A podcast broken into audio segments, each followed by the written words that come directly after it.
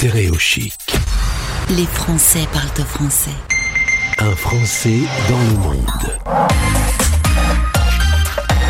Du bruit des cigales de la Ciota jusqu'au joli décor de la Californie. C'est un Français dans le monde sur Stéréo Chic avec Marjorie. Bonjour. Bonjour. Bienvenue Comment sur. ça va ah bah super bien. Bienvenue sur la radio des Français dans le monde.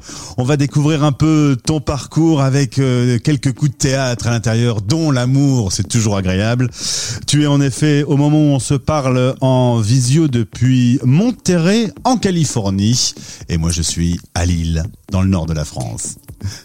Ah bah il fait aussi gris chez moi ce matin, tu vois, c'est June Gloom, donc euh, t'inquiète pas. Alors on va revenir un petit peu euh, à ton histoire. Euh, Tu grandis dans le sud de la France, donc on l'a dit du côté de Aix-en-Provence, et tu fais des études de kiné. C'est ça, ouais, à Marseille, à l'IFMK de Marseille. Et tu es kiné en France. Je suis kiné, j'ai exercé pendant presque 10 ans, ouais.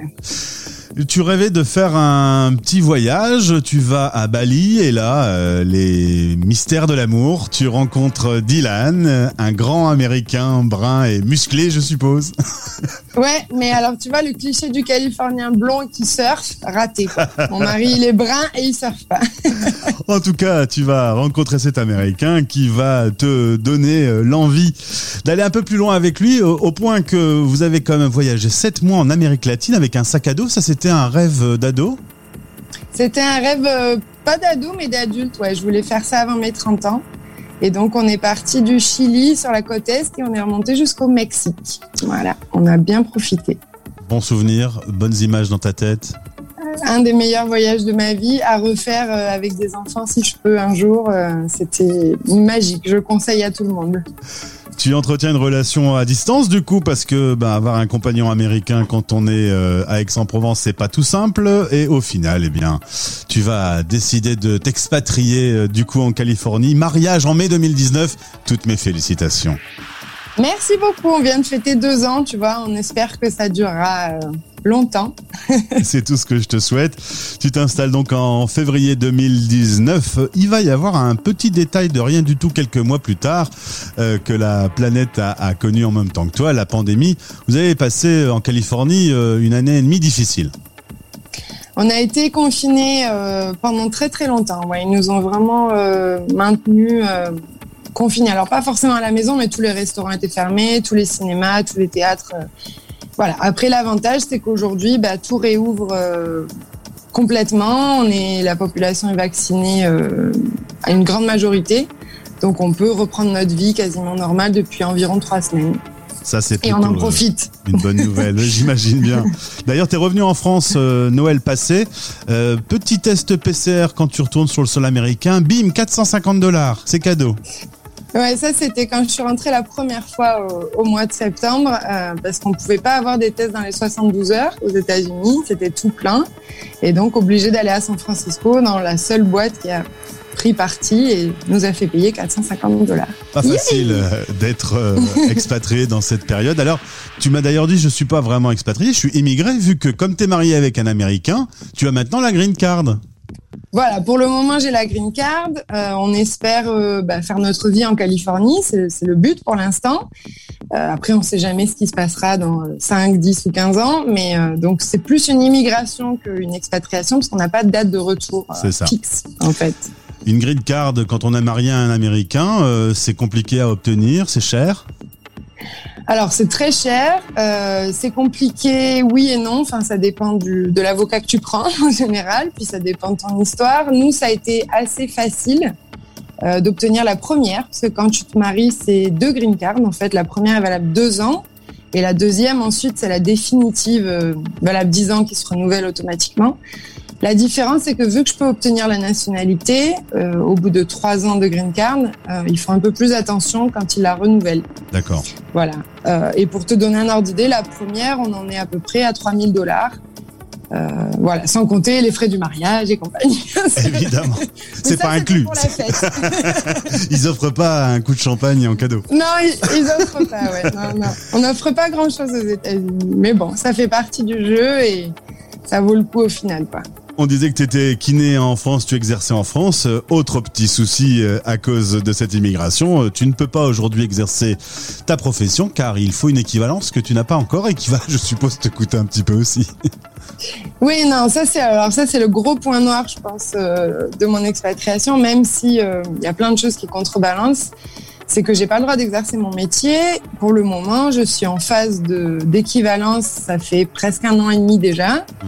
Donc il faut que je rattrape euh, des cours, etc. Enfin c'est compliqué, tout se paye. Donc euh, pareil, on en est à peu près à 3000, 4000 dollars pour l'instant et j'ai pas de vision, si tu veux. Je sais pas quand est-ce que je vais être kiné. Mais cette semaine, j'ai une bonne nouvelle. J'ai fait un pas de plus vers cette euh, équivalence. Donc, on va fêter ça ce week-end. Bien. Euh, tu boiras un coup à ma santé. Euh, arrivé en Californie quand on est du sud de la France, tu m'as dit c'est un choc de culture. Qu'est-ce qui t'a le plus marqué euh, Parce que le, monde américain, au final, c'est un monde qu'on connaît à travers les séries. Attends, c'est quelque chose. Hein. Ton mari, il a un prénom célèbre de Beverly Hills. euh, mais au final, est-ce que ce sont des images d'épinal qu'on a en tête et qu'une fois sur place, c'est pas pareil? Alors, je pense que le, le choc de culture, on s'y attend pas. C'est ça la différence. Tu sais, si tu pars en Asie, tu t'attends à un choc euh, extrême de culture. Là, tu te dis, je pars dans un pays occidental euh, qui fonctionne à peu près comme nous. Alors, oui, globalement, ils fonctionnent comme nous, mais par rapport à notre culture française, euh, un exemple tout bête, tu vas au restaurant, nous on va passer deux, trois heures au restaurant juste pour discuter, échanger, prendre le temps. Aux États-Unis, la moyenne, 45 minutes, c'est plié quoi. Ouais. Quand on a fait notre mariage, c'était pareil. Le repas, euh, c'était 45 minutes.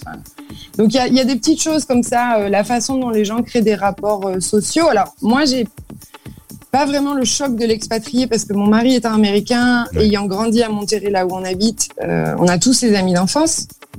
Donc c'est un peu différent, mais c'est vrai qu'il y a pas mal de choses. Euh, la santé, par exemple, ça c'est un choc. Quand je suis allée chez le médecin euh, la première fois et qu'ils m'ont fait sortir ma carte de crédit avant même de m'ausculter, bah, c'est un choc de culture, tu vois.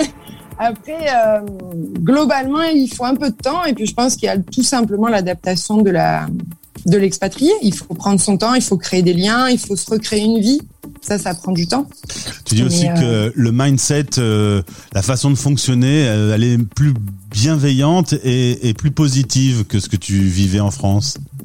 Alors ça oui, ça c'est quelque chose, moi ça a été une des grosses découvertes et je pense que j'apprends beaucoup par rapport à ça. Les gens sont beaucoup plus bienveillants. Euh, un exemple tout bête, euh, une, une, femme va accoucher, tu vois, de son enfant.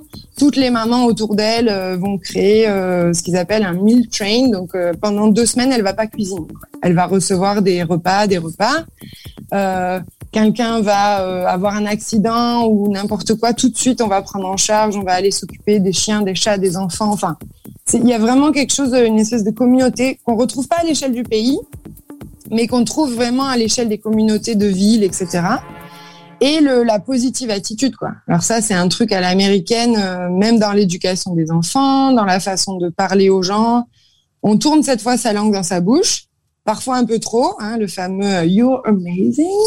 mais, euh, mais sinon, c'est vraiment quelque chose que j'ai appris et qui, je pense, euh, fait grandir quand tu, quand tu déménages aux États-Unis. C'est que si tu es vraiment en contact avec des Américains, tu, tu changes un peu de mindset. Et ça, c'est, ça, c'est précieux, je trouve. Merci d'avoir été avec nous quelques minutes. Évidemment, vu les 9 heures de décalage horaire, ça a été enregistré, on n'est pas en direct.